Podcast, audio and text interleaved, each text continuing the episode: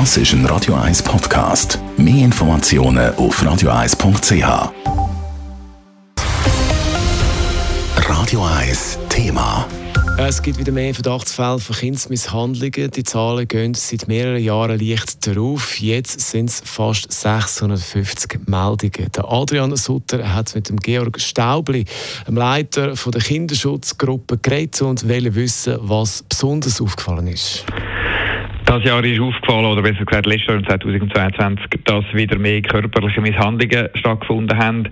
Ähm, und ich glaube, das ist eigentlich äh, erschreckend oder eben gar nicht schön, weil wir haben zuerst eigentlich gemeint, dass sich jetzt bei der Bevölkerung durch, dass Strafen bei Erziehung nicht wirklich gut sind, ähm, aber scheinbar nimmt es wieder zu. Jetzt haben wir während der Corona-Pandemie ein bisschen Angst gehabt, dass wenn die Leute sehr viel daheim sind, dass da eher mal aufeinander losgegangen wird. Jetzt will man eigentlich sagen, im letzten Jahr ist es nicht mehr so der Fall gewesen, dass die Leute so aufeinander sind, so nah.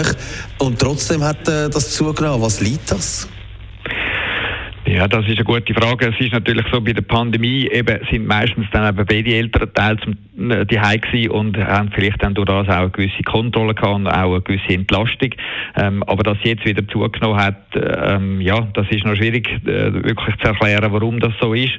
Ich glaube aber ganz wichtig für mich ist auch, dass jetzt eben eigentlich klar ist, dass körperliche Strafe eigentlich äh, nicht mehr erlaubt ist und dass das auch ins Zivilgesetzbuch kommt. Was man auch sieht, es sind ja ganz verschiedene Fälle, die da bei körperlicher Misshandlung vorkommen. Was aufgefällt, ist zum Beispiel auch das Münchhausen-Stellvertreter-Syndrom. Das ist eigentlich Leute, die ihre Kinder selber krank machen. Was ist das genau oder wie, wie, wie oft kommt so etwas vor? Das Münchhausen-Stellvertreter-Syndrom ist eigentlich etwas ganz Seltenes. Ähm, und zwar eben einfach, das ist wirklich Eltern oder insbesondere eben einfach Mütter, die ihre Kinder krank machen äh, und dann einfach immer zum Doktor gehen, ins Spital gehen und eben sagen, das Kind sei krank und gewisse Sachen sogar erfinden.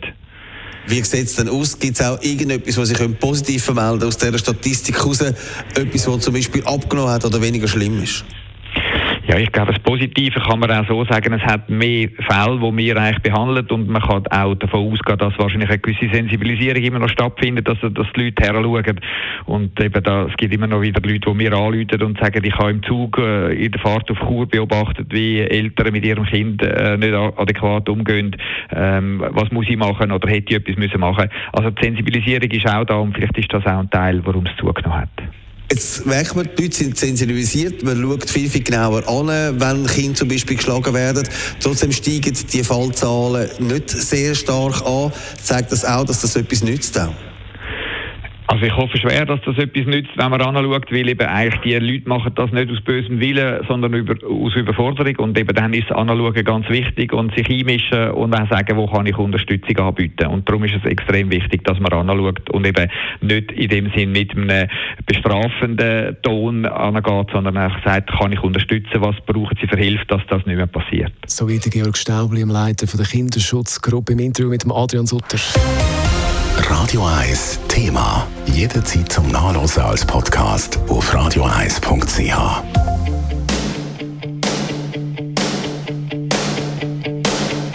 Radio 1 ist Ihre Newsender. Wenn Sie wichtige Informationen oder Hinweise haben, rufen Sie uns an auf 044 208 1111 oder schreiben Sie uns auf redaktion.radio1.ch.